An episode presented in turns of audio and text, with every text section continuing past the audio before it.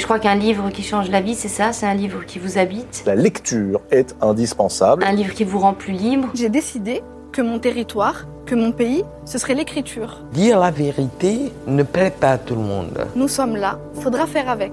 Chaque mot a sa propre énergie. On présente toujours les Africains, par exemple, sous l'aspect des gêneurs. Mais quand on avait besoin d'eux pour aller faire des guerres, pour libérer la France, c'est eux qui prenaient les balles devant. J'ai envie d'entendre aujourd'hui, en France, en Occident, une parole poétique, politique.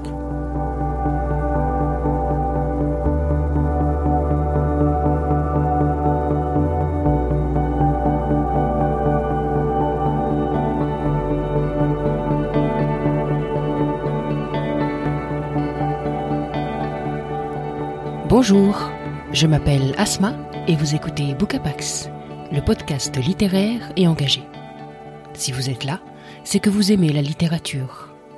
Avec moi, vous ferez un pas de côté pour regarder les livres autrement, pour aller chercher les secrets des auteurs, fouiller la construction de leurs récits, interroger leur style, chercher la représentation, la pluralité, sans stéréotypes ni clichés éculés. Si vous appréciez ce podcast, faites-le savoir en le notant 5 étoiles sur iTunes, en le partageant sur vos réseaux sociaux ou encore en vous abonnant sur votre plateforme de podcast préférée. Et sinon, ça vous dit de faire partie du club Bookapax Pour ça, je vous invite à souscrire à la page Patreon de l'émission. Pourquoi? Pour soutenir ce podcast et m'aider à rester indépendante. Comment? En faisant chaque mois un don en échange de contreparties complètement exclusives. Rendez-vous donc sur le lien en description du podcast. Vous y trouverez toutes les informations nécessaires. Allez, on y va.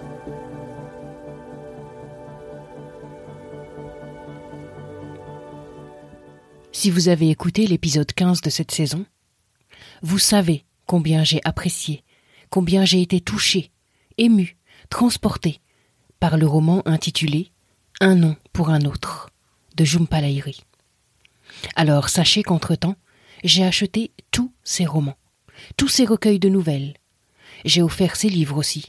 J'en ai parlé très régulièrement sur les réseaux et auprès des miens. Et je ne peux m'empêcher de m'enquérir régulièrement de son actualité. Bref, vous le comprenez, c'est une autrice que je suis de près. C'est donc avec plaisir que je me suis penché sur les lignes du recueil dont je vais vous parler aujourd'hui, et intitulé Sur une terre étrangère. Et dès les premières lignes, je retrouvais le style Jumpalairi, empreint de douceur et de vague à l'âme.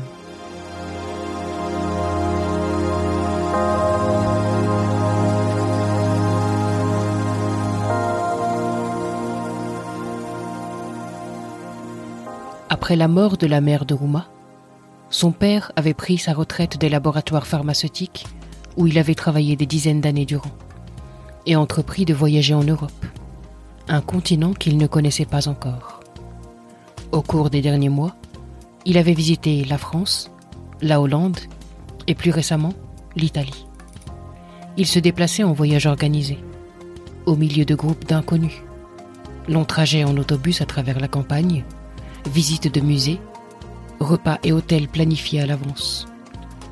Il s'en allait ainsi deux ou trois semaines d'affilée, parfois plus. Et pendant ces périodes, Rouma n'était pas en contact avec lui. Elle suspendait ses itinéraires de vol à un aimant sur la porte du réfrigérateur. Et les jours où il devait prendre l'avion, elle prenait soin de regarder les informations pour s'assurer qu'il n'y avait pas eu de catastrophe aérienne quelque part dans le monde. De temps à autre, une autre carte postale arrivait à la maison de Seattle, où Rouma, Adam et leur fils Akash vivaient. C'étaient des vues d'églises, de fontaines en pierre, de piazzas animées, de toits en tuiles romaines dorés par le soleil couchant. Près de 15 ans s'étaient écoulés depuis l'unique fois où Rouma s'était elle aussi aventurée sur le vieux continent. Un mois de vagabondage avec deux amis à elle, passe Eurorail en poche. Ses études terminées, avec ce qu'elle avait économisé de son salaire d'assistante juridique, elle était descendue dans des pensions modestes. S'était astreinte à une frugalité qui lui était jusque-là inconnue. n'achetant que des cartes postales semblables à celles que son père lui envoyait maintenant. Celui-ci les accompagnait de comptes rendus succincts de ce qu'il avait vu ou fait. Hier, galerie Uffizi. Aujourd'hui, promenade de l'autre côté de l'Arnaud. Excursion à Sienne prévue demain. Une notation sur le temps, quelquefois, mais jamais de description de ses émotions, de ses réactions devant tous ces lieux. Ces cartes rappelaient à Rouma les télégrammes que ses parents envoyaient jadis à la famille après une visite à Calcutta, pour leur dire qu'ils étaient bien rentrés en Pennsylvanie. Elles étaient aussi la première forme de correspondance qu'elle ait reçue de son père, puisqu'il n'avait eu jusque-là, pendant les 38 ans de la vie de Rouma, aucune raison de lui écrire. C'était un échange à sens unique, car il ne restait jamais assez longtemps quelque part pour qu'elle puisse lui répondre. L'écriture de son père était précise, ramassée, un peu féminine, alors que celle de sa mère avait été un joyeux mélange de majuscules et de minuscules, comme si elle ne connaissait que l'une ou l'autre graphie pour chaque lettre. Ces cartes postales n'étaient adressées qu'à Rouma, sans mention du nom d'Adam. Seule signature Be Happy, Love, Baba. Concédait la relation parentale avec eux. Et on aurait cru que cette injonction à être heureux, venue de la figure paternelle, était suffisante pour qu'ils atteignent la félicité.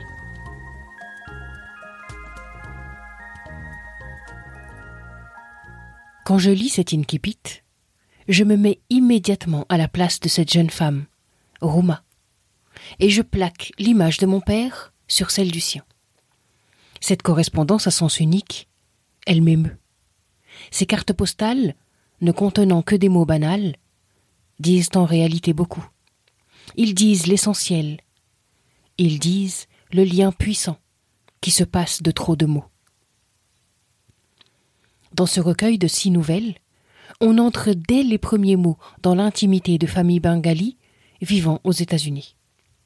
Mais tandis que dans son roman Un nom pour un autre, Jumpa s'attachait à montrer comment se dépatouillaient les premières générations avec la transmission, le racisme ou encore le rapport au pays d'origine, Ici, dans ce recueil de nouvelles, l'autrice s'attache au pas de la deuxième génération, celle née sur le sol américain, celle qui fait la jonction avec l'ailleurs et l'ici, celle que j'aime désigner comme née double. L'autrice ne juge pas. Elle raconte avec tendresse, parfois avec rudesse, d'autres fois avec complaisance, mais toujours avec une grande sensibilité, ces enfants qui doivent faire avec la nouvelle vie de leur père veuf, ce fils qui s'enfonce dans l'alcoolisme, cette jeune femme trompée, l'amitié entre les familles, la jalousie des uns, les cachotteries des autres, les drames et les idylles. Jumpa Lahiri, elle a l'art du récit. Elle sait prendre une histoire par le bon bout. Elle sait bâtir et faire évoluer des personnages complexes et marquants. Elle a constamment le ton juste, les mots qui disent beaucoup, les phrases simples qui convoquent des images fortes. Son ton est juste, ses histoires sont empreintes d'une remarquable finesse psychologique. Malgré tout, comme pour la plupart des recueils de nouvelles, je n'ai pas pu m'empêcher de trouver une certaine disparité s'agissant de la qualité des récits. Certaines nouvelles restent en effet davantage en mémoire que d'autres, plus faibles, moins accrocheuses aussi. Aussi, et de ce fait même, ces nouvelles dont j'ai trouvé la portée mineure par rapport à d'autres bien plus éminentes, elles font perdre au livre un peu de son envergure. Sur une terre étrangère aurait pu comporter moitié moins de nouvelles et installer bien davantage ces histoires, pour nous permettre d'en connaître plus, d'accompagner plus longuement ces personnages, de creuser davantage ces intrigues. Certaines nouvelles pourraient d'ailleurs même faire l'objet à elles seules de superbes romans.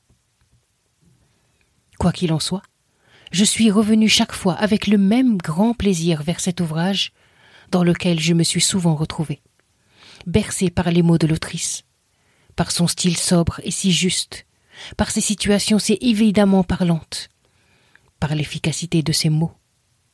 Parce que c'est de moi que parle Jumpalairi dans son recueil, de la manière dont je négocie ou pas avec mes diverses cultures, de mon rapport à mes parents, mais aussi à la parentalité désormais, de l'apport de ces cultures et de leur, poids parfois, de la transmission à la génération suivante, de la langue et des mille et une manières de la communiquer, de la vivre, de la partager, des liens de connivence aussi avec d'autres que moi qui me ressemblent. Oui, oui, oui, c'est bien de tout cela et de bien d'autres sujets que parle Jumpalairi avec brio. C'est bien de cet équilibre à trouver, de cette hybridité qui s'invente perpétuellement, de ces cultures qui s'imbriquent et se subliment, et de la place qu'elles nous offrent.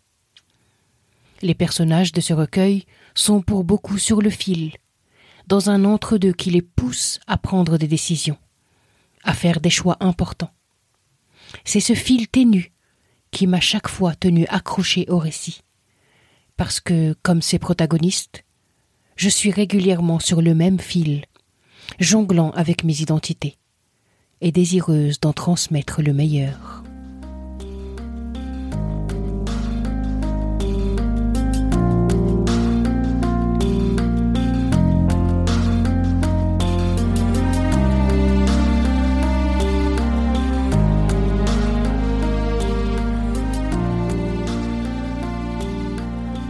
Merci d'avoir écouté cet épisode.